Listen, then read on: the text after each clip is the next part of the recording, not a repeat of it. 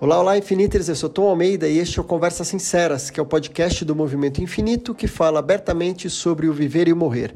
Toda semana eu vou ter uma convidada, um convidado que vai nos ajudar a atravessar de uma maneira mais natural possível os processos de envelhecimento, adoecimento, terminalidade, morte e luto.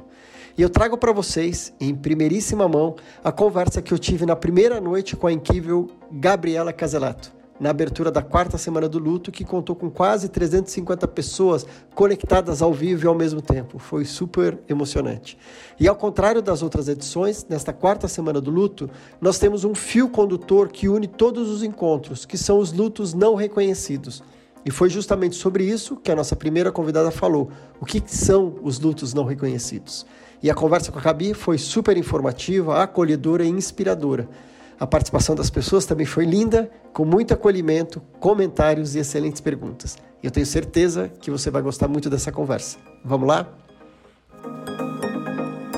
Olá, boa noite, boa noite. Como estão? Olha, eu estava com saudade já dessa nossa semana do luto. Essa é a nossa quarta semana do luto, é, que a gente começou no início da pandemia. Então já fizeram, tivemos vários temas, várias conversas e essa semana promete. A gente está muito feliz que a gente tem mais de duas mil pessoas inscritas para essa semana. Obviamente, vai ser dividido na semana. Muitas pessoas vão assistir depois gravado, mas a gente ficou super feliz de dessas mais de do, ter tocado aí, ter convidado e mais de duas mil pessoas terem se interessado. Então a gente sabe que esse tema é super importante Boa noite para todo mundo aí que está dando oi de vários lugares do país e do mundo, Fortaleza, São José do Rio Preto e Campinas, BH. Eu adoro isso sempre de ver gente aí de vários lugares do país. É, muito, muito feliz mesmo. Então, obrigado. Eu sou, para quem não me conhece, eu sou Tom Almeida. Eu sou fundador do Infinito, que está organizando esse nosso encontro, essa quarta semana de, é, do luto. É, o que me fez criar esse movimento já há cinco anos atrás foram os meus lutos. Então, acho que falar sobre isso.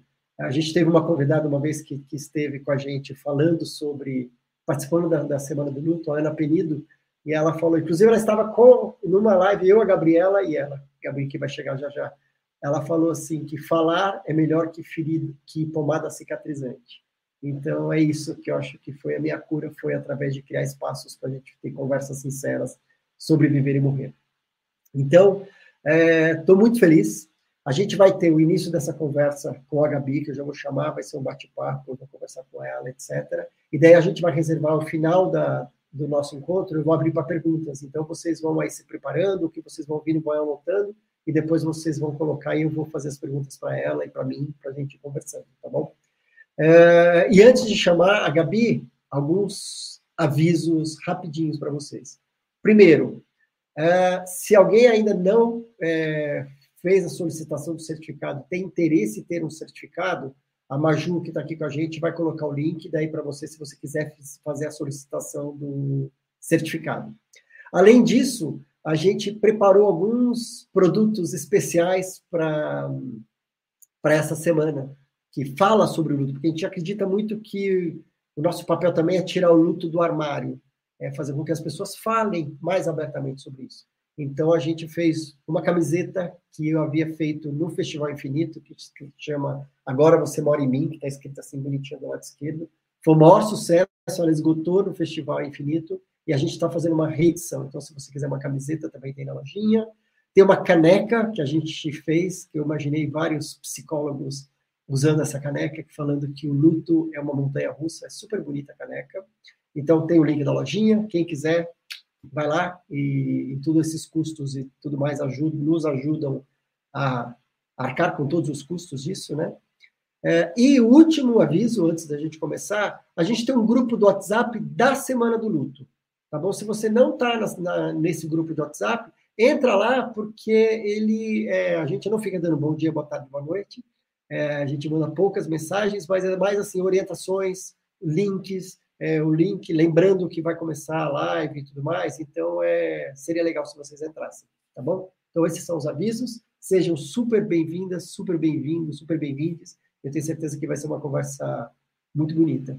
E a Gabi, para quem não conhece, Gabriela Caselato, ela é uma paulista por vocação, ela é nascida no Rio, ela ama esporte e natureza e, acima de tudo, ela é uma gente e ama cuidar de pessoas.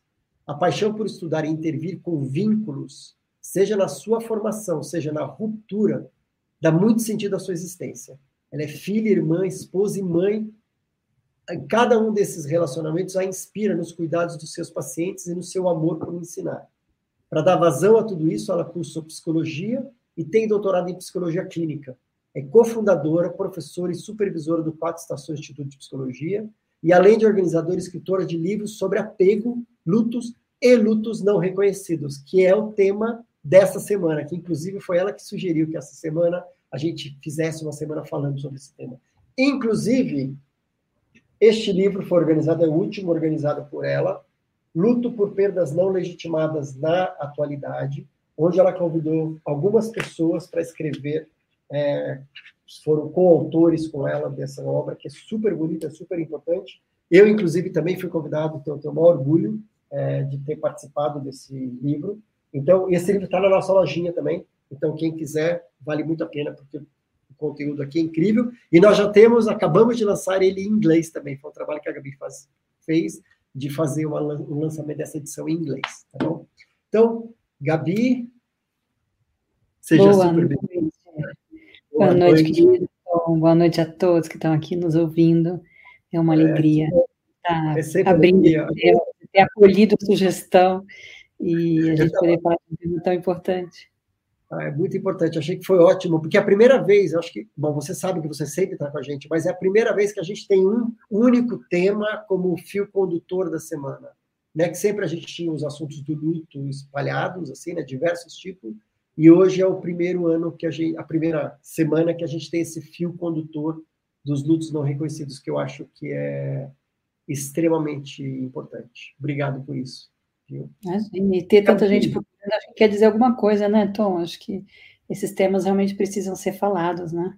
Precisam ser falados. Inclusive, eu estava comentando, acho que muita gente sabe, né? A gente fez a semana passada um, um post, eu, junto, ajudantas e eu, a gente, o Finitude e o Infinito, um post colaborativo sobre a questão da morte do filho do Cristiano Ronaldo, né? Que foi uma perda neonatal e tudo mais deu uma repercussão. Eu e a Ju, a gente estava em reunião falando quanto que as pessoas querem falar sobre isso. Né? Então, é um luto não reconhecido, não falado.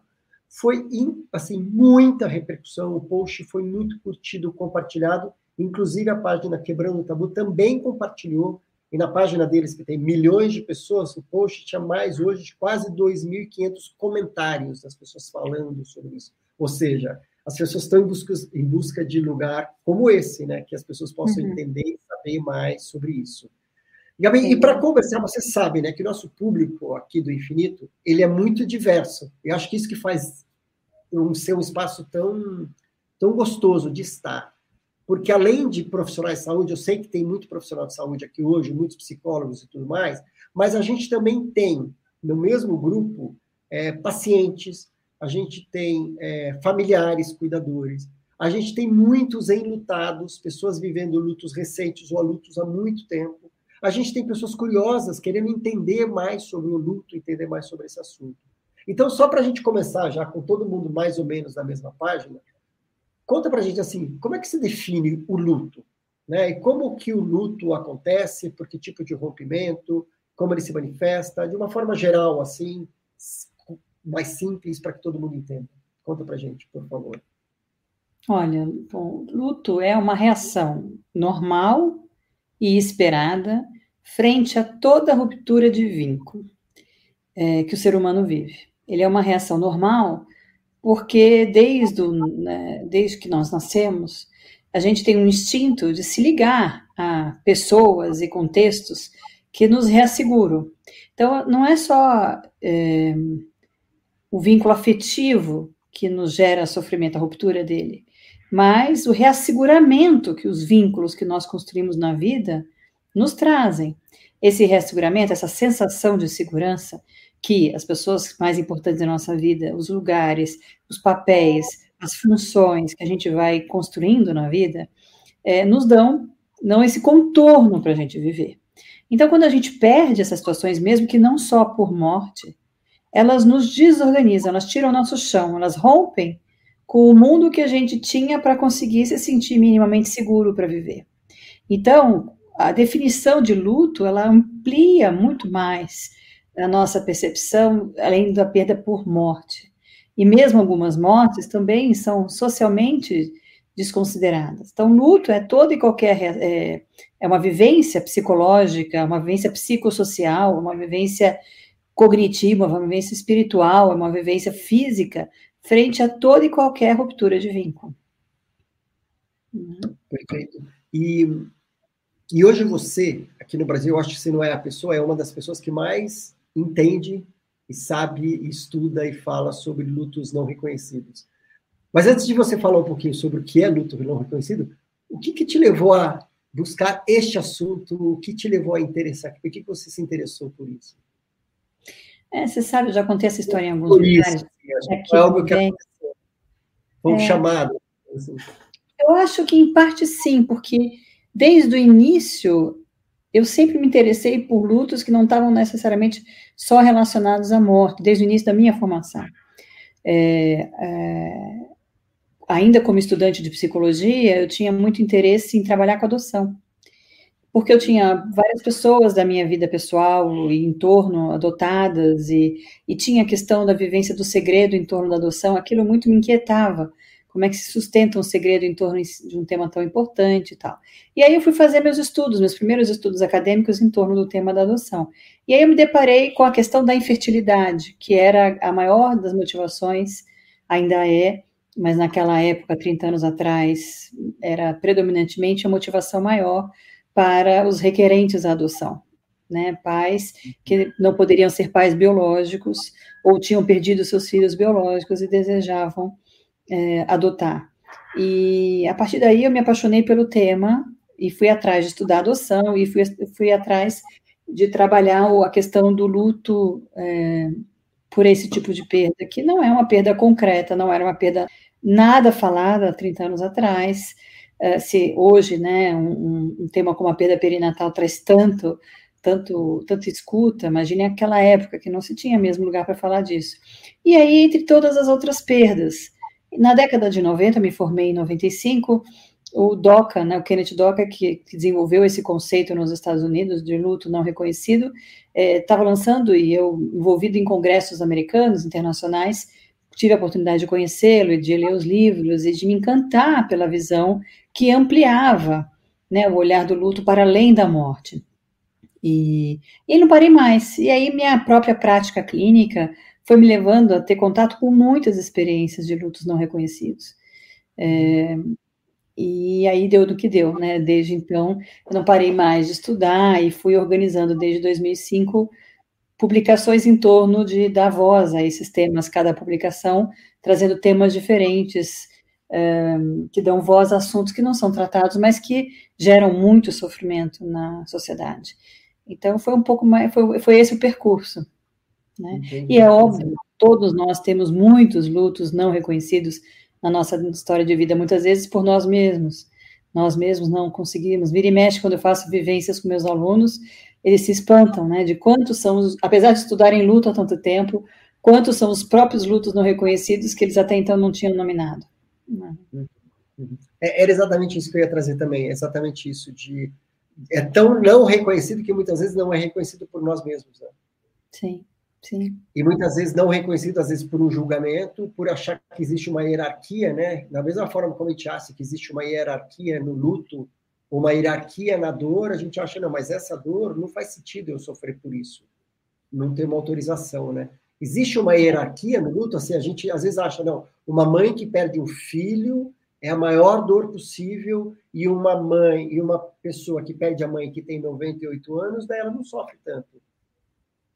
É. Existe... Os, estudos sobre, os estudos sobre luto apontam que o luto é uma das experiências sociais demarcada em toda, em toda, quase todas as sociedades na história.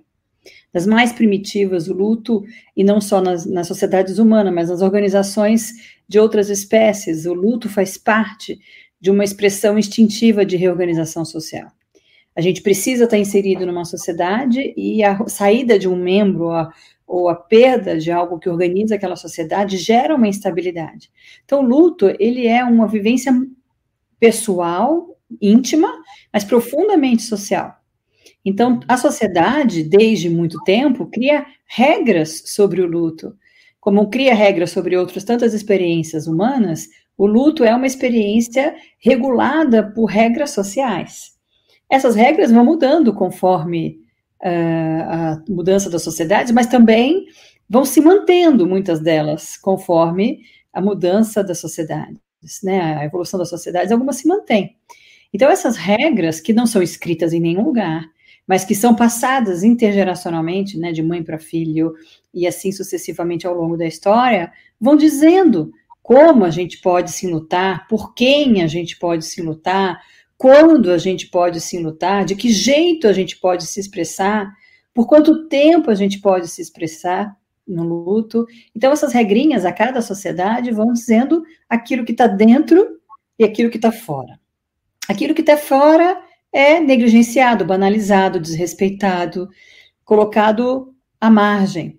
Aquilo que está dentro é cultuado e nem sempre, muitas vezes, cuidado, né? A gente vive numa sociedade em que tem muita dificuldade de lidar mesmo com aquilo que é reconhecido, que é aquilo que faz parte, né? Então, a gente tem, por exemplo, uma licença de luto de três a sete dias para a morte para os nossos entes queridos, né? Diretamente ligados, com sanguíneos ou diretamente ligados.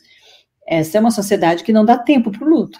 Essa é uma sociedade produtiva, é uma sociedade capitalista, é uma sociedade que tem pressa, é uma sociedade que nega a morte e que teme a tristeza como uma experiência de perda de controle. Então, a gente não tem tempo nem para o luto é, validado, quanto mais para aqueles que não são validados. Né? Então, na nossa cultura atual, a gente tem uma série de experiências que ficam de fora. Uhum. É, deixa eu dar um, um, exemplo que eu vou pegar aqui no, no nosso livro. Olha, que os, os, lutos não reconhecidos que a gente que, que a Gabi abordou nessa organização, né? Então ela fala sobre luto de identidade. Então ela veio falar sobre o luto pela perda de um irmão, o luto masculino, o luto em famílias com indivíduos que fogem aos padrões heteronormativos. Que o ano passado até fiz uma falando sobre o luto LGBT, foi super bonita essa conversa. Anjo Azul, o luto no autismo na visão do pai, a percepção da morte do luto por um adulto portadora do síndrome de Down, é, luto dos imigrantes, a vida por um fio, luto no adoecimento pelo câncer, que a gente vai falar sobre isso com a Silvana essa semana. Quando se nega a dor por causa da fé, a morte e o luto na vida de um sacerdote católico, luto da equipe de cuidados paliativos, órfão de terapeuta, como lidar com essa perda, o luto do cuidador informal do portador de Alzheimer, que também a gente vai fazer, falar essa semana, a Vera vai estar aqui, junto com a Bettina Bopp. É, esses foram os principais pontos aqui. Luto da infertilidade após tentativas sucessivas de tratamento. É, daí eu falei sobre o, os meus lutos e também a Cíntia falou sobre o projeto Vamos Falar sobre o Luto. Além desses, Gabi, quais são os outros tipos de lutos não reconhecidos? Porque eu já vi perguntas assim, meu, como é que eu reconheço Quais são os meus lutos não reconhecidos? O que são? Você consegue listar alguns, assim, de lutos não reconhecidos que a gente... Olha, tem começar, né? começar a reconhecer um pouco mais. Tem até, tem desde os lutos normativos, né, que são as perdas que fazem parte da transição da vida, e que a gente também, porque são normais, a gente banaliza, então, a perda da infância, a perda da adolescência, o envelhecimento, né, é, as transições do ciclo da vida que envolvem tantos lutos, né, cada uma delas, é, até as perdas não normativas. Então, a gente poderia falar das perdas gestacionais, a gente poderia falar das perdas neonatais, a gente pode falar dessas perdas por tantos é, filhos que nascem fora do espectro é, da normalidade, né? Então, problemas genéticos, problemas, outras tantas síndromes.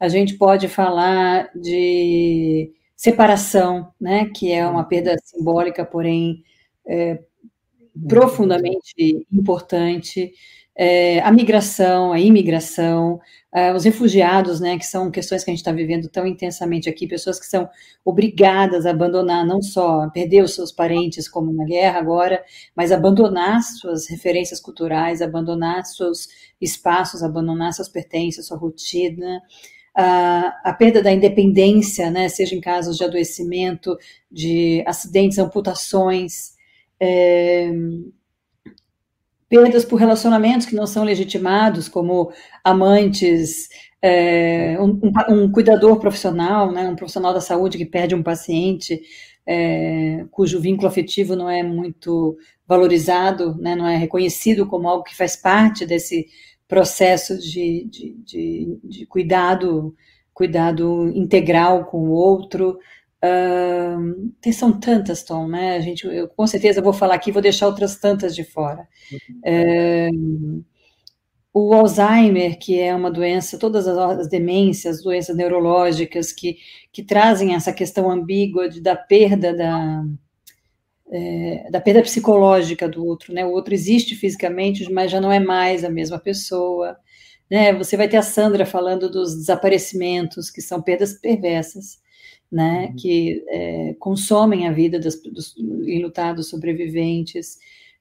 Um, e uma infinidade. Eu acho que, com certeza, eu tenho três livros organizados, cada um mais ou menos com 20 capítulos. Eu tenho certeza que os temas ainda dão algumas unidades de livros, em alguns temas diferentes, porque são muitas as situações. Ainda as pessoas me param, você precisa escrever sobre aquilo, você precisa escrever sobre isso. As pessoas vão me, lem me lembrando sobre os tantos lutos não reconhecidos que existem por aí. É, então, são muitos, muitos. É, na verdade, quando você falou, puxa, as pessoas. É, como eu faço para reconhecer um luto, não, um luto meu que não é reconhecido? É simples. É só você perceber pelo que, que você sofre que você nunca valorizou, pelo que você lamenta e que você, por alguma razão, banaliza ou outro banaliza seu sofrimento por não entender aquilo como legítimo, por não entender aquilo como importante, por não entender como aquilo como genuíno. Então, se existe sofrimento, se existe a dor da perda, existe um vínculo. E se existe um vínculo, existe um significado. E, portanto, uhum. isso deve ser considerado. Uhum. Né? E é, dentro eu... dessa definição, um mar de, um mar de situações. Uhum. É, eu acho super importante você estar tá falando tudo isso, para também começar a dar um espectro, assim, não é porque não é reconhecido, ele é pequeno, ele é pouco, a gente está mostrando que, assim, podem ser diversos de tipos de luto. E eu acho que muitas vezes, acho que esse processo é muito importante também aqui dessa conversa, é eu reconheci em mim esse luto, então começa muitas vezes por mim mesmo. Deu falar, e a gente, essa semana que teve esse post sobre o luto neonatal e tudo mais, a gente recebeu muitas mensagens de mães falando: eu não sabia que eu tinha esse luto, que eu podia falar que essa criança é meu filho, porque aconteceu. É, e depois a gente nunca mais falou, isso virou um mistério, virou uma coisa guardada há 30 anos, e agora que eu estou me dando conta que eu uhum. vivo esse. E depois, uma vez que a pessoa se apropria disso, ela, ela pode começar a falar sobre isso e, e, e pedir que esse luto seja legitimado, né? pedir a legitimação desse luto, uhum. seja com os seja com os familiares, seja com a sociedade. Que esse é o uhum. movimento. Né? Nossa sociedade é, e eu aprendi com você que uma das grandes, grandes desafios do enlutado é ter o seu luto reconhecido. Uhum. For legitimado esse luto, né? Porque a gente está falando sobre luto não reconhecido? Por que, que é importante? Porque o processo de cura do enlutado, esse processo de ser reconhecido, ter o luto reconhecido, ele ajuda muito nesse processo. Faz sentido, Gabi, isso?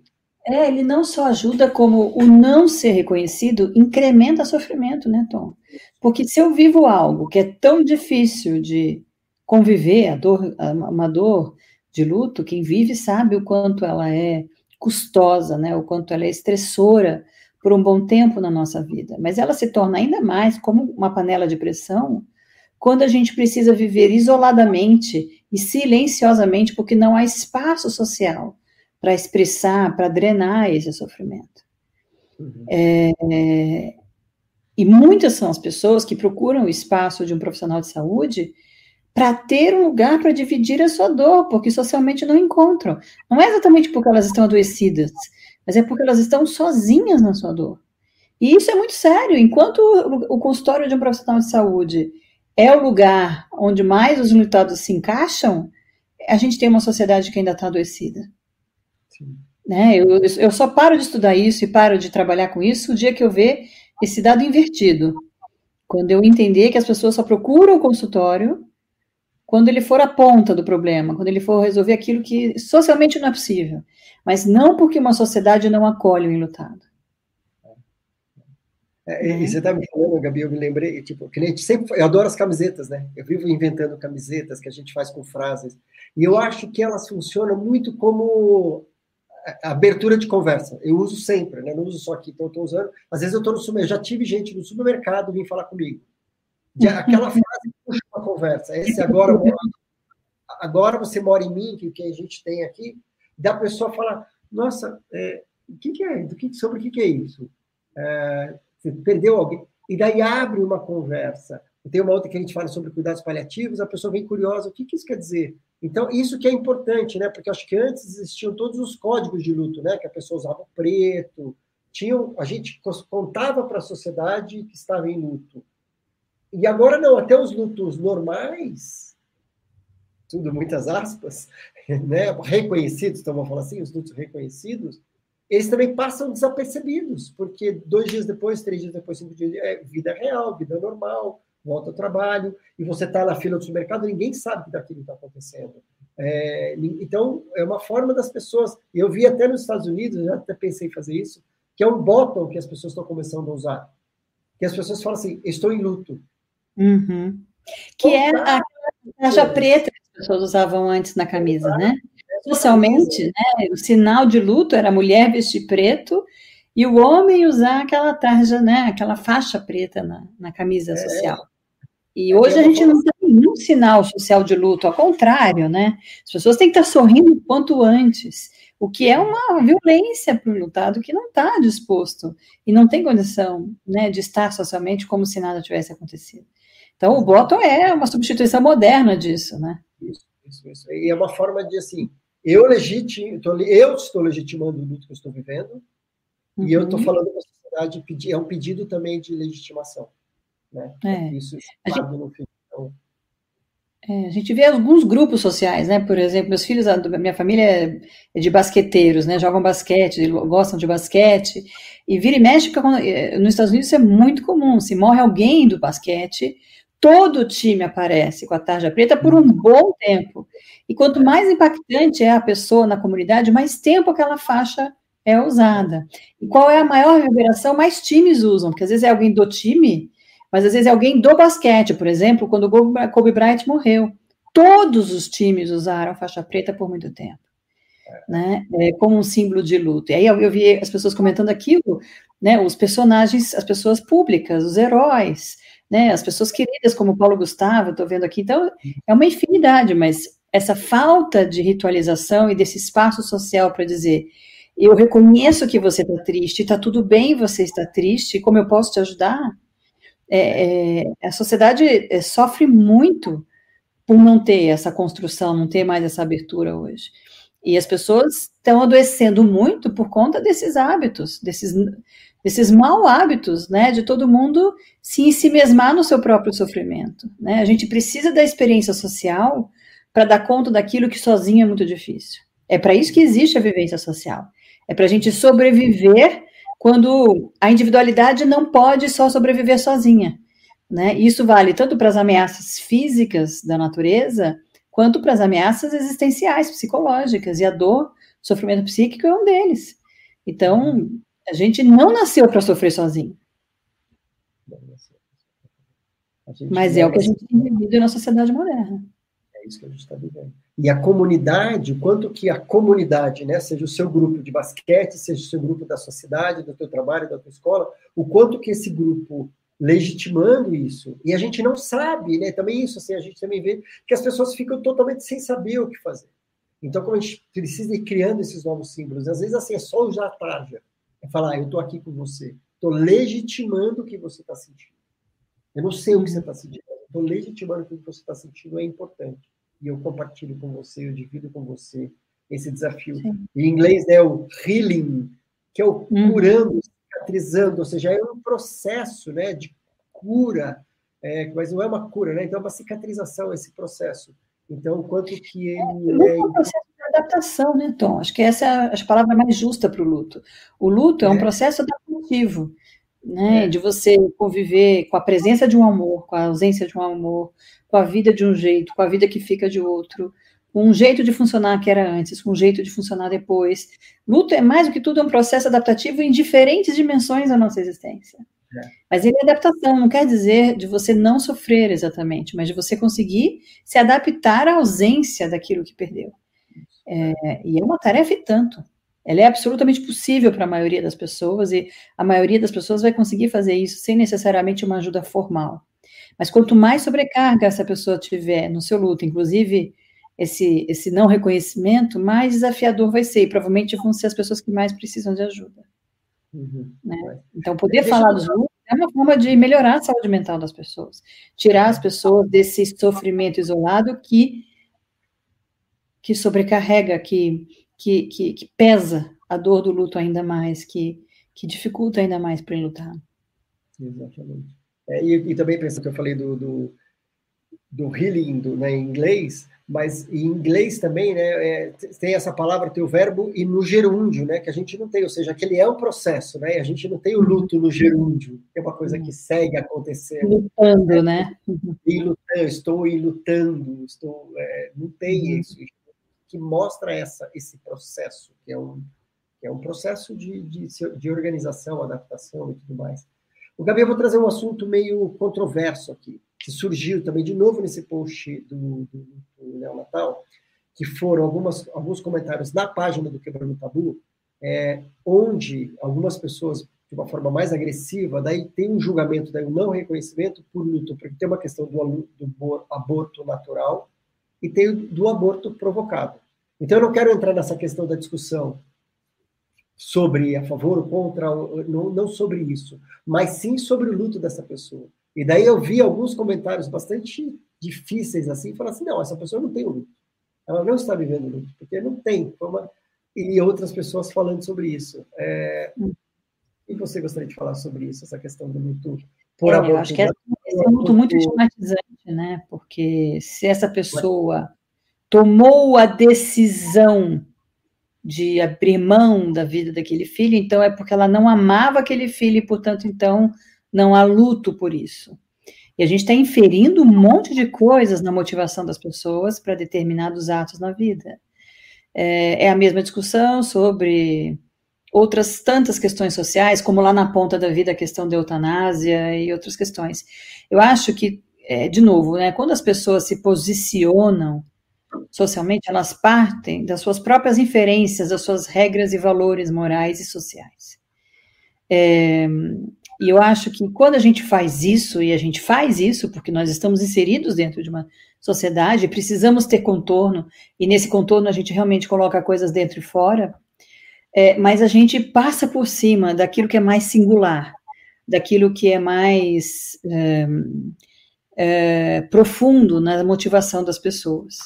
Então, acho que a gente tem que tomar só um cuidado com isso, porque o luto pelo aborto espontâneo é, é um luto muito dolorido, mas o luto por, pelo aborto provocado, em muitas circunstâncias, perturba a vida das pessoas que seguem com ele. Seja pela culpa, seja pelas, pelas, pelos sentimentos, seja pelas condições em que aquilo aconteceu, por tantas questões. Eu uma vez escrevi um artigo com a Maria Antonieta Mota, lá atrás, na década de 90, que era um estudo comparativo entre lutos maternos e de mães que entregavam seus filhos para adoção. Hum. Ela tinha um trabalho, foi um trabalho corajoso na época, porque se hoje esse tema é controverso, lá naquela época ainda mais, mas que a gente queria exatamente mostrar. Ela trabalhava, eu trabalhava com lutos maternos em geral, ela trabalhava com mães, principalmente adolescentes, que entregavam seus filhos para adoção numa maternidade de São Paulo, e ela fazia um acompanhamento com essas, com essas meninas, né? E, e eram lutos muito dolorosos, eram experiências muito complexas. É, e, e, eram, e eram tão complexas as situações que eram meninas que viviam isso tão sozinhas tão sem amparo, tão julgadas e, e colocadas à margem da sociedade, que muitas vezes elas reincidiam na experiência de engravidar novamente, entregar os filhos novamente. Tinha aí um, uma trama psicológica complexa que não vale entrar aqui, mas sem dúvida alguma não é uma experiência simples de se julgar. Então é isso, toda vez que a gente não entende tudo aquilo que a gente não entende, que não faz parte do nosso escopo, a gente julga, rotula e exclui. Esse é o risco dessa caixinha de regras sociais, né, que coloca à margem muitos enlutados que estão sofrendo sim pelas suas perdas, mesmo que nós não entendamos por quê. Porque a gente tem direito de não entender, né, Então, Se aquilo não faz parte da minha referência, dos meus valores, da minha cultura, da minha percepção, eu infiro um valor sobre isso. Isso é do humano, porque é o meu jeito de entender e de me posicionar frente aos eventos da vida. É, mas a gente precisa entender que isso não, não, não, não responde à questão. Quando eu, eu coloco o meu julgamento em cima da dor do outro, é só uma percepção, é só um lado da questão. O difícil que a gente tem que fazer mesmo, o difícil é chegar perto da dor do outro e tentar ser empático. O que, que tem, que lugar aquilo tem na vida daquela pessoa, né? Por que, que aquilo aconteceu com aquela pessoa e como ela significa aquela experiência. E quando a gente faz isso, as coisas mudam de lugar. As coisas mudam de importância. Então, esse é o problema, né? Quanto mais a gente se distancia, menos, mais a gente julga, menos a gente entende. E acho que, é uma, acho que é uma questão importante, quando você diz o empático, o empático no realmente querer ouvir esta pessoa, estar curioso sobre o que ela tem a dizer. E não o empático que virou agora se colocar no lugar do outro, porque se eu me colocar no lugar do outro, daí eu venho cheio dos meus próprios julgamentos, falar assim, eu jamais faria isso. Eu não concordo. Então, daí você não está sendo empático de se colocar no lugar do outro, né? Então, é empatia no sentido de realmente respeitar, escutar e ser curioso sobre aquilo. É, uhum. E até no nível da compaixão, que é reconhecer que existe uma dor e tá ali, não se desviar dessa dor. Né? Existe uma dor e eu quero saber como que eu posso te ajudar. Não julgando é. e não me colocando nesse lugar, porque eu não consigo me colocar no seu lugar. É, lidar com a diferença é desconfortável, nos tira do controle. Então é mais fácil a gente julgar a diferença do que se aproximar da diferença. Uhum. É, por que, que, a gente fala tanto em empatia? Por que, que a gente precisa ensinar empatia? É justamente por isso, porque a tendência do humano é o, o excluir aquilo que é diferente, é o colocar para fora, né? Então a gente está sempre na, na, navegando contra nossas próprias defesas. E isso vai continuar existindo na humanidade. Eu não acredito que a gente vá um dia ter uma sociedade puramente empática. Eu acho que a gente vai estar sempre brigando com isso, com o que fica dentro e com o que fica fora. O uhum. problema é que a gente tem que ter consciência disso, porque a gente pode estar fazendo isso com alguém e machucando mais ainda essa pessoa que está sofrendo. E, e esse, é, essa é a questão, né? O quanto o meu jeito de enxergar as coisas está gerando mais sofrimento em quem está sofrendo. Será que a gente já se perguntou sobre isso, né? Quando alguém chega para uma mãe e diz: que abortou, né? Para, daqui a pouco você engravida tem outro, o de menos, né? É, ou quando alguém tem vive com uma pessoa amputada e diz, mas é importante que ela está viva. O que, que a gente está falando? Como a gente está machucando essa pessoa? Como a gente está calando a dor dessa pessoa? Como a gente está excluindo essa pessoa de ser ouvida, de que apesar dela não estar vivendo tal coisa, aquilo que ela está vivendo está sendo dilacerante para ela. Né? E, e, os, e, as perdas simbólicas, elas têm um lado mais perverso, né, Tom? Porque é, justamente porque elas não são muitas vezes é, é, concretas, elas não são visíveis aos olhos, e muitas vezes elas estão no nosso cotidiano, elas são perdas que são vividas dia após dia. Por exemplo, vou dar um exemplo bem comum: separação conjugal. Você tem um morto-vivo, né, uma morta-viva, que é alguém que continua no, no mundo, mas de quem você tem que se despedir. Essa é uma experiência dificílima. Particularmente, psicologicamente, é o exercício mais extenuante do que a morte concreta. Por incrível que pareça, não estou dizendo que dói mais, mas eu estou falando de um exercício de presença. É muito difícil você aceitar que uma presença é ausente. É muito mais difícil para o cérebro conviver com uma mensagem contraditória do que com uma mensagem não contraditória. A morte, ela é uma mensagem dura, mas ela é, ela é congruente. Né? Eu sinto que não tenho mais e não vejo mais. Então, é, existe uma congruência nas informações vividas. Mas na, na perda simbólica, você tem uma, uma incoerência. Eu não tenho mais o meu parceiro, mas ele está ali, pegando meus filhos todo dia, no final de semana, todo final de semana. E, eu tenho que vezes, é. essa ferida, reeditar essa ferida, reeditar essa ferida. E muitas vezes, assim, eu provoquei isso, eu que quis me separar. Então, como que e também acho que isso também eu, só, eu queria falar um pouco sobre isso assim, como que a gente não reconhece de uma forma muito maldosa o luto das outras pessoas, né? Da mesma forma, uma pessoa se separa e o comentário que a gente faz, mas essa relação estava ruim, você já estava reclamando, você não, não, foi você que quis separar. Ou seja, não é porque eu quis me separar que não existe uma dor, porque na verdade eu queria que desse certo. Eu sonhei com uma vida para sempre juntos, felizes para sempre, mas não aconteceu.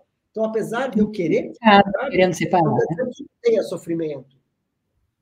Né? Da mesma forma, por exemplo, um, uma pessoa mais idosa que morreu, a minha mãe, e daí alguém fala, ah, mas ela já estava velhinha, ou seja, eu não estou reconhecendo. Então, esse é, é, é, um, é um não reconhecimento um pouco mais velado, porque a gente está falando uhum. também de, de, de, de não reconhecido, de formas muito claras. Por exemplo, quando a gente fala do luto LGBT, de um companheiro de uma família, que a gente até fez né, um documentário o ano passado, que morre o seu companheiro de 30 anos e ele não pode ir no velório. Ou ele está no uhum. velório do seu companheiro de 30 anos como um amigo. Ou ele tem que sentar é. lá no. Ou que é negado todos os direitos é, legais práticos da vida. É, é, então, vai, de alguém que uma vida. Né? É. todos os níveis, desde os mínimos não reconhecidos que a gente ignora, aos não reconhecidos mesmos, né? É, uhum. que, que, as pessoas não dão conta. Por exemplo, luto por suicídio, né? Que também muitas vezes é um luto não reconhecido, assim, na verdade, ninguém fala sobre isso, né? Vira aquele grande elefante no meio da sala. Então não tem um reconhecimento. Então isso tudo vai criando camadas. tão grande, né? Que vamos não falar nesse assunto, porque é, se aconteceu com ele, pode acontecer comigo. Ou a culpa inferida, né? Como é que você não viu o que aconteceu? Né? Eu, eu, lembro muito de um grupo, uma vez um grupo de enlutados, em que uma enlutada por um acidente dizia: Mas eu perdi meu filho por uma fatalidade. Você perdeu seu filho porque ele, ele, ele escolheu morrer, né? Olha que, olha, olha que é, violência, né? Claro que essa mãe estava tentando de alguma forma dizer que a dor dela era muito grande, mas olha o que ela fez com a dor da outra mãe, né? É. Então, o, o suicídio tem vários aspectos, né, do não reconhecimento, né? Desde é, o, a compreensão do suicídio, que ainda é uma coisa tão, tão cheia de é, fantasias e, e tantas, tão cheia de, de preconceitos, de preconceitos, né, de conceitos não esclarecidos, por isso que a gente precisa tanto falar sobre isso, por isso que tem lá o, o Setembro Amarelo, para que a gente possa trazer o assunto, porque não só como uma forma de prevenir o ato do suicídio, mas também prevenir a iatrogenia frente aos enlutados por suicídio, a essa forma de tratar os enlutados por suicídio, que tem suas vidas destruídas, não só porque vivem esse luto, mas porque são absolutamente arrancados da sociedade da forma de serem uhum. tratados. Não tem uhum. espaço para falar sobre isso. Uhum. Eu tenho um, um, querido amigo, André Petiado, que trabalhou, fotógrafo que trabalhou com esse tema, e um dos livros dele é eu, ele perdeu o pai por suicídio, e ele dizia assim, eu, o, termo, o livro chama Eu Não Estou Sozinho, porque a experiência dele era que ele estava só, só ele vivia aquilo, né? Não só porque ele não achava que aquilo era tão comum, né? mas porque ele não tinha com quem compartilhar. E a primeira experiência de compartilhar com outras, outras pessoas tirou ele dessa angústia. Não é à toa, né, que a gente fala dessa identificação horizontal. Como é importante para o lutado encontrar seus pares. Quantas são as pessoas aqui que estão nos ouvindo e que estão se sentindo aliviadas de não se sentirem só nas suas dores? porque estão ouvindo de nós e ouvindo dos comentários das outras pessoas que também vivenciam o que elas estão vivenciando. Olha que é, isso não é terapia, não é terapia, mas é terapêutico. você se sentir menos sozinho na sua dor. Não resolve a dor, mas alivia. Alivia, mas alivia, alivia é, coloca luz nisso de falar. Eu tenho certeza que muitas pessoas estão se descobrindo nesse processo agora e de falar: eu preciso de ajuda, eu não tenho nem recursos para falar sobre isso. E não necessariamente ajuda terapêutica, mas eu preciso ter um grupo, eu preciso ler mais sobre isso, eu preciso achar um lugar. A gente já está com mais de 300 pessoas assistindo a gente agora, Gabi. Então, assim, imagina, tem esse grupo de tem uns 330 pessoas agora há pouco, é, criando repertório. Eu falo que falar sobre luto e falar sobre a morte, todo esse trabalho que a gente faz, é para que a sociedade vá criando, eu chamo de musculatura emocional, que, que vá se preparando e também repertório, de sair daqui com esse repertório para abrir essa conversa com a família, para abrir essa conversa com o um amigo, com um parceiro, chegar e falar: eu vivo uma dor que eu não sabia que eu vivia, acabei uhum. de descobrir. E pode ser que isso, essa descoberta hoje, não seja fácil também, né, Gabi? Não. Talvez hoje está mexendo em lugares que estavam lá guardadinhos e talvez não seja fácil. Talvez você precise buscar um lugar, uma leitura, um apoio, um grupo, porque podem ser descobertas bastante importantes e desafiadoras. É... é. A gente pode às vezes achar que olhar para uma dor que até então não estava sendo olhada passa a doer. Na verdade, essa dor já estava ali se manifestando de alguma forma, às vezes não pela via da expressão do sentimento, mas um sentimento alocado muitas vezes para um sintoma físico, para um comportamento, né, para alguma forma, porque eh, as experiências são vividas por nós. O que as nossas defesas fazem com as nossas experiências é outra questão. Tem gente que enfrenta, tem gente que não dá conta de enfrentar, tem gente que não tem espaço para enfrentar. E quando isso não é possível, quando há uma repressão desses sentimentos, eles vão para algum lugar. Né? E o que a gente mais vê das pessoas que mais guardam suas dores é a expressão corporal, é a expressão pelo corpo, pela doença, pelo sintoma, pelo comportamento alterado. É, então, é muito comum a gente ter isso na experiência clínica, pessoas que às vezes vêm por uma queixa física e que não uhum. tem nenhum tipo de diagnóstico biológico, né, da medicina, e que aí fica coisa da cabeça, vai ver com o psicólogo, e quando o psicólogo começa a trabalhar, ele vai encontrando esses lutos não reconhecidos. Não reconhecidos pelo próprio lutado, não reconhecidos pela sociedade, que começam a ter vazão, né? E muito frequentemente os sintomas anteriores vão se dissolvendo quando a dor vai ganhando lugar, quando a dor vai ganhando espaço. Perfeito. Né? Mas volto a te dizer, eu espero que o trabalho social que eu tenho feito nesses anos, trazendo o tema para discussão, é nesse sentido, né? É de deixar que para o terapeuta fique a ponta mais difícil, mas antes disso a gente tem muito o que fazer pelos enlutados, que é dar, que é resgatar esse esse lugar do acolhimento social para a dor do luto. Né? Uhum. Perfeito, perfeito, é isso mesmo. Quanto que é importante. É, eu vou, Gabi, eu vou começar a abrir já para porque tá, tem uns comentários super importantes, umas perguntas, pessoal. Então quem for, é, porque vai ser difícil resgatar. Se vocês tiverem perguntas, eu vou pedir para vocês começarem a escrever, que eu vou tentar trazer algumas perguntas. Não vai dar para responder tudo, porque tem muita gente. Enquanto isso, só vou lembrar alguns avisos que eu dei no, no início.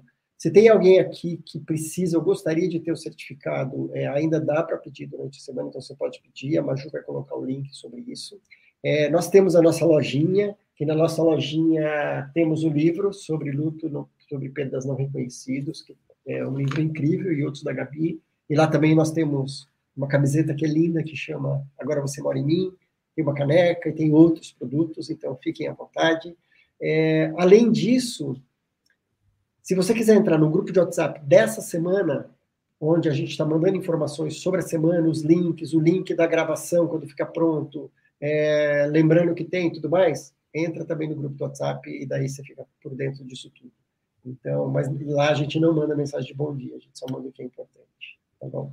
É, e eu vou trazer, Gabi, vou começar a trazer as pessoas para participarem dessa conversa, tá? Eu vou ver aqui o que está entrando, mas eu vou agora rapidamente buscar aqui. Deixa eu ver se talvez tenha aqui. Você acha que de alguma forma os lutos não são todos os lutos não são reconhecidos, Gabi? Você acha? Eu acho que sim, Maria Emília, como eu falei, né? Os lutos concretos, né? Os lutos legitimados socialmente, aqueles que fazem parte né, dessas regras sociais, eles também, de alguma forma, não têm espaço. A gente vem mudando essa realidade. Eu acho que o Covid escancarou o tema do luto de uma tal forma como nunca na sociedade, né? A gente nunca falou tanto sobre luto como falou nos últimos dois anos, e eu espero que, infelizmente, uma vez que a gente tinha, tenha vivido tantas e tantas perdas, de tantas naturezas, não só as perdas concretas, essa seja uma lição para a sociedade, por exemplo, né, que a gente resgate o valor de algumas coisas que a sociedade vinha, de alguma forma, banalizando, como os rituais, como os rituais de despedida, que são importantes, são difíceis, podem parecer mórbidos para alguns, mas eles têm uma função psicológica importante para os enlutados e para a sociedade. É, a gente viu a falta deles, né, o que causou nas pessoas por não ter tido essa chance de se despedir. Então, sim, eu acho que todos os lutos numa sociedade que nega a tristeza, que medicaliza a tristeza, tendem a ser não legitimados, se não o tempo todo em algum momento. Né? A sociedade espera uma recuperação rápida do enlutado, a sociedade espera que o lutado volte mais rapidamente ao funcionamento prévio dele. E a gente sabe que uma pessoa, quando vive um luto muito significativo, ela não volta a funcionar como ela era antes. Não quer dizer que ela não vai ficar bem, mas provavelmente aquela experiência vai mexer com ela. Então a gente vive uma sociedade que pressiona muito o enlutado, em muitas direções. E, então, de certa forma, sim, concordo com você. Perfeito. É, Aqui a Carol Miller fala assim: ó, como explicar aos familiares sobre os nossos lutos não reconhecidos? Me sinto absurdamente só. Tenho uma doença sem cura há 23 anos e incapacitante. Oi, Carol. Sinto muito que você esteja vivendo isso. Não só o adoecimento, mas a, a falta do acolhimento. Né? Eu acho que a gente, às vezes, é, teme falar, não porque a gente não reconheça como importante, mas porque a gente não sabe lidar com a dor. Então, a pessoa que está passando por aquilo, muitas vezes, ela é que educa o outro, né? Eu preciso dizer, eu preciso conversar, isso é importante para mim. Não conversar me fere mais. Me sentir só é ainda pior. Se vocês estão tentando me proteger, não está tendo esse efeito. Então, abrir o diálogo, na verdade, luto, seja na situação de não reconhecimento ou em qualquer outra situação, ele envolve um esforço comunicacional ele envolve um esforço das pessoas envolvidas de conversarem sobre o elefante na sala. É, a gente não resolve a dor, mas a gente tira esse clima de proibição, né? É, quando a gente conversa. E as conversas, por mais difíceis que são, elas tendem a trazer alívio e conforto, por mais difícil que elas sejam. Então, eu acho que eu, eu te encorajo muito a mostrar para as pessoas que te amam que esse silêncio não está te ajudando. Né? E que, às vezes, que talvez elas estejam fazendo isso na forma de te proteger. Nessa intenção de que aquilo que a gente não fala, a gente não sente. Mas a gente sabe que isso não é verdade. Aquilo que a gente não fala, a gente sente sozinho. Né? É, eu, eu, Gabi, eu acho, complementando só isso que você está falando, acho que o caminho até para. Porque essas conversas são muito difíceis. É, e muitas vezes elas se tornam ainda mais difíceis porque a gente. Isso traz dor, traz raiva, e a gente inicia, inicia essa conversa no sentido de acusação. Então, se você conseguir olhar para você, assim, o que, que isso me causa? Então, eu fico bravo, fico triste, tentar dar um nome para o que eu sinto quando isso acontece. E daí você falar para a pessoa sobre como você se sente e não sobre o que ela faz.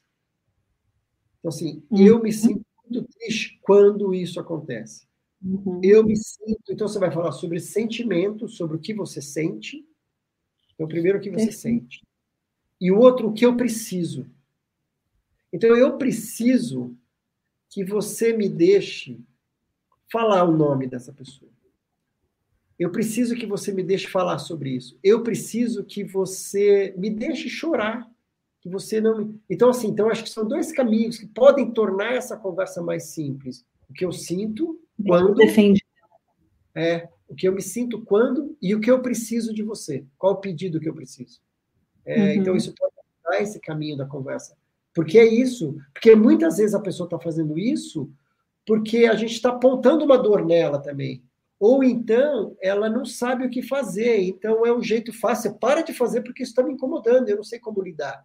E se você consegue entender exatamente como isso te machuca, ou te fere, ou te deixa com raiva, ou triste, seja lá o que for, o que é e qual o que, que você precisa para mudar, talvez a conversa fique um pouco mais mais possível. Não vou falar fácil porque não é mais é, possível. É, fácil não é, fácil não é, né? Não é fácil viver um sofrimento, sentir, viver. É, mas é que às vezes as pessoas entendem que por não saber o que fazer, elas não fazem. Uhum. Né? Se eu tenho medo de, ao fazer alguma coisa, machucar, então eu não faço. Por isso que a, a comunicação é importante no sentido de, de dar direções. Me ajudaria a conversar, me ajudaria a falar, me ajudaria a perguntar coisas que eu não entendo, me ajudaria a saber a verdade, me ajudaria a mostrar, a não tentar consertar a minha dor, a não tentar fingir que está tudo bem. Né? Me ajudaria, às vezes, simplesmente estar comigo, sem precisar fazer, porque a gente tem uma tendência nessa, nessa mentalidade social de consertar a dor. Né? A nossa intenção é consertar a dor. E quando a gente não conserta, a gente se sente impotente. O que a sociedade precisa entender é que dor não se conserta, dor se acolhe, dor se divide, né? Dor se apoia. E isso pode não tirar a dor, mas isso alivia, isso ameniza, isso humaniza a dor. E esse é um bom caminho um bom começo de se enfrentar algo difícil. Né? Exatamente, dor se acolhe.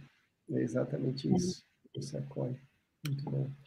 É, e teve algum momento aqui também que eu li, mas eu estava tentando recuperar aqui e não achei, que falou sobre é, a morte do filho dela. Desculpa, tá? Se eu não disser, porque eu não lembro quem foi, me perdi aqui. Mas que ela, ele tinha uma doença cerebral, acho que por nove anos, e faleceu recentemente. É, e, e, as pessoas mínimas, meu, chega, é, para de chorar, já deu tempo de chorar, você não tem mais que sofrer. Então tem esse julgamento também, né, de, é, do tempo, né, das pessoas, o fora determinar quanto tempo. E eu não sei onde que eu ouvi, eu não sei se foi com você, Gabi, ou quem falou sobre isso, de uma mãe também. Daí a pessoa falou que já deu tempo, daí a pessoa falou assim, mas a minha filha continua morta. Uhum, exato. Né? ela segue morta. Então, isso é muito triste. É, é, uhum. é. A, a, Fabiana Rossi está perguntando sobre a ideia do luto patológico. Gabriela, poderia falar sobre a ideia do luto patológico? É, a gente tem uma briga com essa. Foi a Fabiana, né? É, uma briga com esse termo, Fabiana, porque é um perigo, né? Numa sociedade que já fala, lida mal com o tema do luto, quando a gente traz o termo patológico, a gente está condenando essas pessoas a, a uma condição ainda mais segregada, né? Então, é, luto não, não tem luto patológico, existem lutos complicados, lutos que não, que os processos adaptativos não estão acontecendo é, de uma forma funcional e que vão trazendo dificuldades na vida da pessoa. Né? Então, lutos complicados são lutos com uma natureza que, em geral, é, acontece por uma série de fatores que influenciam aquela forma de lidar com a dor, que tem a ver com a duração dos sintomas, que tem a ver com a intensidade dos sintomas e que tem a ver com a funcionalidade dos sintomas, ou seja, alguma coisa que tende a comprometer o viver daquela pessoa. Mas você vai me dizer, Gabriela, todo luto compromete o viver daquela pessoa? Sim. Mas a ideia é que neste processo adaptativo, as condições adaptativas vão melhorando e a pessoa, ainda que sinta dor, consegue retomar o seu funcionamento minimamente, se não aquele anterior, como eu falei para vocês, mas um novo funcionamento a uma nova condição da vida imposta pela perda. Algumas pessoas não conseguem. Algumas pessoas podem, então, adoecer em razão de um evento é, ligado a uma perda. Podem ir para doenças de ordem psiquiátrica, como a depressão, ansiedade, transtorno de estresse pós-traumático, como podem ter aquele luto congelado ou luto cronificado, como a gente costuma dizer. Mas então são processos que, por algumas razões, não estão acontecendo de uma forma adaptativa e estão trazendo mais dificuldades à vida da pessoa. Essas são pessoas que precisam de ajuda, aí sim, profissional. não só da psicologia, muitas vezes da psicologia associada à psiquiatria, para que medicações também possam favorecer esse processo. Mas essa é uma decisão técnica, né, dos profissionais. Mas, sem dúvida, essa é uma parcela, para vocês terem uma ideia, na, na, na população mundial, em torno de 20% das pessoas vão ter dificuldade, desses 20%, é, em torno de 10% vão desenvolver transtornos de ordem mais grave, dos transtornos psiquiátricos, etc. Ou seja, a maioria das pessoas é, se ajustam ao seu processo de luto, umas com mais dificuldades do que as outras, em contextos mais afiadores do que outros, mas não necessariamente vão adoecer. Uma pequena parte sim, corre mais riscos de adoecer, seja pelas suas condições prévias, seja pelas condições do próprio luto, seja pelas condições de falta de ajuda. E o luto não reconhecido é um fator de risco para o adoecimento. Por quê? Porque ele isola o enlutado e, por isolar, ele tende a intensificar os sintomas, como panela de pressão. Né? Então, por isso que a gente faz todo esse trabalho de tirar essa pessoa desse isolamento e drenar um pouco aquele sofrimento que estava lá, então, pressionado, né, vivendo em numa tampa, né, à beira de explodir. E quando a gente faz isso, a gente diminui os riscos para o adoecimento. Por isso, a importância desse trabalho, a importância dessa nossa conversa aqui de hoje, da semana toda, como vocês vão ver. Perfeito. E eu acho que, Gabi, é, esse, você colocou um ponto, porque acho que aqui a gente está falando sobre. É, muitas pessoas estão se reconhecendo, talvez, os seus próprios lutos, né? é, e falando, nossa, eu tenho esse luto, ou agora está dando visibilidade para isso. E eu também, talvez as pessoas estejam pensando em falar, meu, eu tenho aquela amiga que sofreu um aborto, eu nunca falei com ela sobre isso. Eu tenho aquele amigo que acabou de se separar e eu meio que ignorei, achei que estava tudo certo. Eu tenho aquela história que aconteceu e que eu não eu não reconheci. Eu não, talvez as pessoas estejam lembrando de pessoas e tudo mais. E para que também, eu sempre, cada vez mais, eu quero que esses encontros que a gente faça, que a gente também possa, além de, de inspirar e fazer as pessoas refletirem, que eles possam efetivamente tocar a vida das pessoas, que a gente possa efetivamente começar esse movimento na sociedade. É, e, pode, e da forma simples, pequenos passos. Que seja inspirar as pessoas agora, hoje, mandar um WhatsApp para essa pessoa que talvez você lembrou e falar: Oi, eu estou pensando em você, como é que você está? Não sei qual, quais ideias práticas e simples, Gabi, que a gente poderia dar? Porque as pessoas também sempre buscam assim: o que, que eu faço? O que, que eu falo? Então, se alguém aqui hoje se deu conta que tem alguém conhecido, além de você próprio, então de você próprio é você começar a abrir a conversa com as pessoas ao seu redor a, a, sobre o seu luto, mas sobre alguém que você conhece, que você se sinta próximo, que você gostaria de se colocar à disposição para ajudar, para falar assim, olha, aqui é um caminho que você pode dar vazão. Eu não sei muito uhum. bem, mas é um caminho que eu posso te ajudar a drenar isso. Como que você sugeriria para fazer isso? É.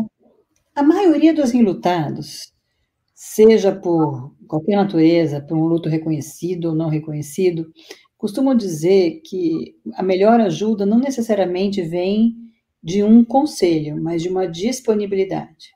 Eu estou aqui. E eu estou aqui significa eu estou aqui para o que você precisar. Né? Então, se você precisar que eu te escute, se você precisar que alguém conte, ouça a tua história, se você precisar que eu te ajude com algum alguma busca de ajuda, se você precisar que eu faça uma comida para você, porque hoje você está tão triste que você não está afim de comer, comer e cozinhar, se você precisar que eu te ajude a resolver um problema prático, né? Então, às vezes, se colocar à disposição do enlutado, né? Mesmo para que ele, puxa, eu não tinha me dado conta mas ouvindo a live lá com o Tom, percebi que isso é muito importante, deve estar sendo muito difícil na sua vida, eu não tinha me dado conta. Me desculpa. Né? Não é porque você não é importante para mim, eu só não tinha pensado. E aí se disponibilizar. Então a gente tem que tomar cuidado um, para não entender que ajuda, número um, voltando para aquela história, né? É tentar consertar a dor do outro. É tentar aconselhar a dor do outro nem sempre aquilo que funcionou para a gente funciona para o outro, né? Aliás, a gente tem dois ouvidos e uma boca, não é à toa. A biologia nos ensina todo dia. A gente tem uma boca para falar e dois ouvidos para ouvir. Então a gente tem que falar, ouvir mais e falar menos. Né? É, então, ouvir a pessoa. E ouvir não significa, às vezes, ouvir o lamento, às vezes é ouvir a fúria, às vezes é ouvir a revolta, Às vezes, ouvir é ouvir xingos. Às vezes, ouvir... É, é, a experiência do luto, ela parte para um, todos os sentimentos possíveis. E a gente, às vezes, não sabe acolher determinados sentimentos. É mais fácil acolher alguém triste do que acolher alguém furioso. Mas, às vezes, alguém só precisa que a sua fúria seja acolhida, né? É, é, eu conto muito a história de um rapaz que eu atendia muitos anos atrás, ele sofreu um, um, acidente e ele teve uma recuperação fantástica desse acidente, um case da medicina, mas nesse acidente ele teve uma, uma um comprometimento físico e teve uma, uma aposentadoria é, por invalidez. Uhum. E a carreira dele, a história dele, tinha, a vida toda dele tinha sido construída em cima da carreira dele. E ele viveu um luto profundo dessa história. E tudo que todo mundo dizia para ele é que ele tinha que estar feliz por ter sobrevivido e que a história dele é incrível e que ele é uma nasceu de novo e por aí vai. E eu me lembro que ele chegou para mim muito bravo, muito bravo e cansado de ouvir as pessoas dizendo isso para ele. E uma das, uma das, um dos comprometimentos físicos que ele ficou foi numa mão, na mão de domínio dele, ele não conseguia ter amplitude de movimentos. Então ele não conseguia estender a mão para as pessoas. E era a mão direita, ele era um destro. E eu me lembro que depois que ele me contou toda a história dele, eu perguntei para ele: eu só queria que você voltasse para a gente continuar conversando sobre a sua história e eu descobri como eu posso te ajudar. Mas antes disso, eu queria saber se eu devo te cumprimentar com a mão esquerda ou com a mão direita. Aquela altura ele deve ter perguntado, vixe, essa aí acho que era a mais louca de todas as psicólogas que eu conversei. Mas dois minutos depois ele entendeu minha pergunta. Eu estava perguntando para ele: a gente vai olhar para o que não aconteceu ou a gente vai olhar para o que aconteceu, para o que você perdeu? E ele me pediu para que todos os dias eu cumprimentasse ele com a mão comprometida. E assim nós fizemos. Cada vez que a gente se encontrava, havia um tempo para olhar para aquela mão perdida, né, para aquela funcionalidade. E isso foi o começo do nosso trabalho. E ali ele ficou, porque ele encontrou um lugar para poder falar do que ele tinha perdido e não do que ele tinha. Depois ele pôde ter muito tempo para falar do quanto ele se sentia também orgulhoso e feliz pelas conquistas deles. Mas antes disso, ele precisava que alguém ouvisse todo o luto dele, sobre tudo que ele tinha vivido. Então, a gente tem que ouvir mais estar mais disponível para escutar a dor do outro. Uhum. É. Sensacional. É, eu, uma vez eu fui chamado por uma empresa para fazer uma palestra sobre o luto como alguma coisa assim, a superação do luto, alguma coisa, não era esse termo que agora eu não estou me lembrando, mas era assim, como já ir para a fase final, daí, na hora eu já me... Mas eu falei, não, vamos, a gente pode falar sobre isso. Mas eu falei, antes da gente falar sobre isso, a gente vai falar sobre a validação. Então, daí, tipo, 90% da minha fala foi sobre o antes. E depois, agora sim a gente pode começar a validar. Mas antes a gente tem que é, passar por esse caminho. Então, não adianta, a gente tem que reconhecer, não tem um caminho curto. Né? Não, dá para não dá para pular etapa. A gente é, não tem é. como sofrer por alguma coisa que a gente não reconhece. A gente só vai, vai primeiro reconhecer e depois enfrentar. Isso vale para tudo na vida. Exatamente. Né? Gabi, a gente está chegando no nosso final aqui. Eu sei que você tem compromisso, a gente vai ser super breve. É, então, eu queria te agradecer super. É, sempre uma delícia. Estou com saudade de a gente se ver pessoalmente. Mas, é, mas uma coisa boa foi, não sei se eu posso dizer isso, mas assim, que nos últimos dois anos a gente esteve muito próximo, passou muitas e muitas e muitas e muitas horas juntas. E, e no jogo quero passar cada vez mais tempo com você. Muito, muito obrigado mesmo. É, foi incrível. É, eu quero dar só alguns recados. Pessoal, tem perguntas, depois a gente vai tentar ainda perguntar. Desculpa quem a gente não conseguiu. Mas lembrando que eu vi algumas perguntas que a gente vai cobrir. Hoje é o primeiro dia só. Tem mais quatro encontros. E a gente vai falar, ó, amanhã a gente vai falar. Deixa eu pegar minha cola aqui. A gente vai falar sobre o luto do cuidador informal. A gente vai ter a Vera Bifuco, que ela está aqui também no livro da Gabi. Ela escreveu um capítulo sobre isso. E a Bettina Bopp também, que ela tem duas experiências super importantes. Ela acabou de lançar um livro falando sobre esse tema também. Então, assim, vai ser muito bom, não percam. Na quarta-feira, o luto antecipatório no paciente oncológico, que vai ter a Silvana Aquino, que é uma querida, junto com a Judantas, falando sobre isso. Na quinta, o luto das mães de crianças desaparecidas, com a Sandra, que eu conheci a Sandra numa aula que eu fiz com a Gabi no curso de formação em luto que eu fiz. É uma fala muito importante. Então, a Sandra Rodrigues de Oliveira. E na sexta-feira, uma conversa que faz tempo que eu estou ensaiando para trazer, em todas as semanas e nunca deu certo, agora deu. A gente vai falar o luto pela morte de um pet com a Patrícia Vital, Vidal, que é, também é psicóloga e trabalha, tem um foco especializado nisso e em luto por, pela morte de um pet. E a Sabrina Pires, que ela é jornalista, ela tem um trabalho com animais e a gente vai falar sobre isso. Então, acho que está super rico e completo. Eu tenho certeza que muitas das perguntas que surgiram aqui a gente vai responder no decorrer aí dessa semana. Então, obrigado. Foi lindo. A gente teve aí mais de 300 pessoas com a gente hoje, Gabi. E eu sei que a gente vai ter muito mais pessoas assistindo, porque a gente teve mais de duas mil inscrições.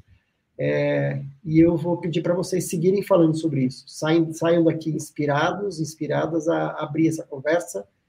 Vai estar tá gravada, vai estar tá gravado, vocês vão receber. Então, por isso que eu falo, entre no grupo do WhatsApp, vocês vão receber a gravação, a gente vai mandar isso. É, vai, pro, vai, eu vou transformar essa conversa num podcast também, Gabi. Então, as pessoas também vão poder ouvir essa conversa e não só assistir. E é isso. Muito obrigado. Foi lindo. Ah, tá. começar. Ótimo. Começamos com o pé direito, Gabi. Obrigado. Eu quero agradecer é uma oportunidade estar aqui com você. Você sabe que eu adoro. Seu projeto é lindo. Sua forma de abordar o tema ajuda muito as pessoas. Ser sua parceira nessas conversas que a gente teve durante esses anos só, só me dá prazer e quero também, no enjoo também não, pode me chamar sempre. E ver o comentário das pessoas, ver tanta gente colocando as suas experiências, é lindo é, cria-se uma rede, cria-se um acolhimento, e isso me inspira muito a seguir o trabalho, é para isso que a gente está aí na estrada, desenvolvendo, estudando, pesquisando e ensinando e aprendendo mais do que tudo que os nossos grandes professores são os, os lutados, são as pessoas que dividem com a gente de uma forma honrosa o sofrimento delas e com isso a gente pode ajudar outros tantos. E, e é o que a gente está fazendo aqui. Então eu fico muito feliz, seu trabalho é incrível, a semana vai ser maravilhosa. As pessoas que vão vir são incríveis, são extremamente humanas e sensíveis, e eu tenho certeza que vocês vão amar. Aproveitem bastante, façam mesmo muitas perguntas. Peço desculpas porque teve perguntas muito interessantes que eu fiquei também aqui peruando e a gente não pôde responder, mas espero que ao final da semana as pessoas se sintam aí mais e mais acolhidas nas suas dúvidas. Um beijo grande para vocês, bom começo de semana do luto, um sucesso para você, mais sucesso para você, tá bom, Tom? Um beijo enorme para você e para todo mundo. Quem não conhecia, é um prazer enorme. Boa Obrigado, noite. Obrigado. Pode ir, eu vou ficar dando mais uns recados aqui para as pessoas, mas pode sair, vai para o seu compromisso e brigadão. E para quem beijo, obrigado. Beijo. Beijo. E sobre já falei sobre isso. É, alguns recados. Certificado. Tem muitas pessoas perguntando. Quem quiser certificado ainda, você pode é, fazer a inscrição, pedir o seu certificado. Temos a nossa lodinha. Na nossa lodinha tem esse livro que a gente falou bastante, que é eu recomendo super. Eu sou muito suspeito porque eu escrevi um capítulo, mas eu toda hora eu busco referência, eu estudo esse livro, vale muito a pena. É, os nossos produtos lá, a camiseta Agora Você Mora em Mim, é, e outras camisetas que a gente tem. Tem a caneca, que é a primeira vez que a gente está fazendo uma caneca, e está linda a caneca, então a gente está fazendo uma pré, pré-venda dessas canecas. Então é isso, a gente quer que vocês participem de todas as formas. Foi lindo, eu estou super feliz de a gente começar. Eu tenho certeza que essa semana vai ser maravilhosa. Muito, muito obrigado e a gente se vê amanhã, tá bom? Então, um beijo para vocês, boa noite, se cuidem. Até. Tchau, tchau. E eu acho que você percebeu nessa conversa como nós mesmos muitas vezes não nos damos conta, ou seja, não reconhecemos os nossos próprios lutos. Então eu espero que essa conversa tenha colocado luz em algumas questões importantes para você e que ela possa te ajudar de alguma forma. Até a próxima.